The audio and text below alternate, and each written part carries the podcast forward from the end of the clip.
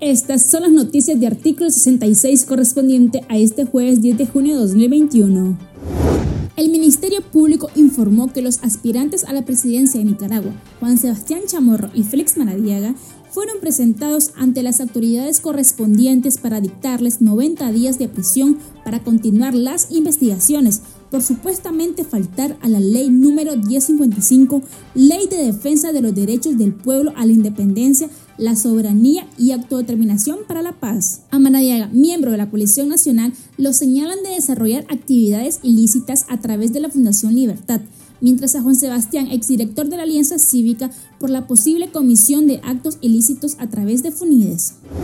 El equipo legal de Félix Manadiaga interpuso ante el Tribunal de Apelaciones de Managua un recurso de exhibición personal para poder ver al precandidato presidencial, quien lleva más de 48 horas detenido, pero que hasta el momento nadie ha podido verlo, ni siquiera sus abogados. Escuchemos las declaraciones del abogado Arnolfo López.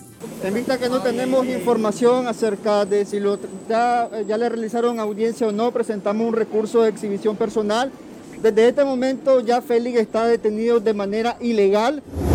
Por otra parte, la Fiscalía General sigue citando a periodistas independientes a comparecer ante sus funcionarios. Esta vez les tocó el turno a Eduardo Enríquez y Fabián Medina, editores del diario La Prensa, quienes fueron entrevistados por el caso persecución penal contra la aspirante a la presidencia de Nicaragua, Cristiana Chamorro, a quien se le acusa del supuesto delito de lavado de dinero a través de la cerrada Fundación Violeta Barrios de Chamorro. El Ministerio Público aprovechó la citatoria de Enríquez y Medina para advertirles sobre una posible acusación en su contra en base a la ley de ciberdelitos, normativa del régimen de Daniel Ortega que pretende criminalizar el periodismo independiente. Escuchemos las declaraciones del editor del suplemento Domingo y Magazine Fabián Medina.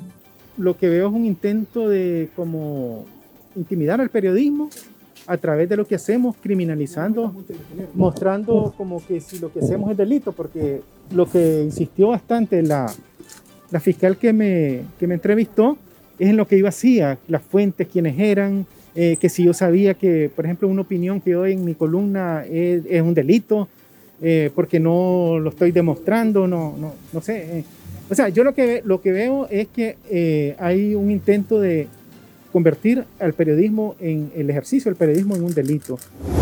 El gobierno de Costa Rica pospuso el envío de su nueva embajadora en Nicaragua, a causa de la escalada represiva en el país contra la oposición y también por los encarcelamientos a cuatro precandidatos presidenciales en menos de una semana. Así lo dio a conocer el canciller costarricense Rodolfo Solano el 9 de junio. Las condiciones de convivencia y oportunidad han variado y de momento el gobierno se encuentra haciendo valoraciones, señaló el canciller de la República de Costa Rica al medio de comunicación CR hoy.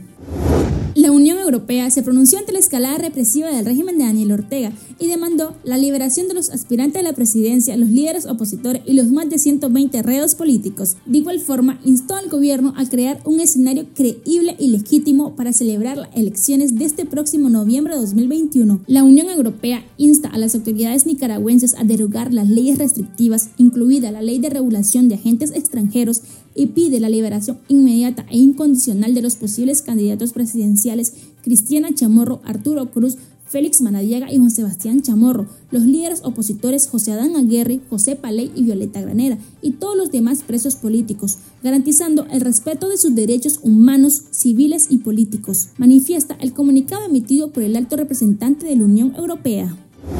La Dirección General de Aduanas mantuvo retenido desde finales de mayo un embarque de materia prima de la prensa. Tras hacer pública la denuncia por parte de la directiva del diario, este 10 de junio se autorizó la importación de papel. Fueron varios días de hacer caso omiso a las solicitudes de ese medio de comunicación. Estas han sido las noticias de artículo 66. Para esta y otras informaciones visite nuestro sitio web www.articulo66.com. Síganos en Facebook, Twitter e Instagram y suscríbase a nuestro canal de YouTube. Les informó Heifran Flores.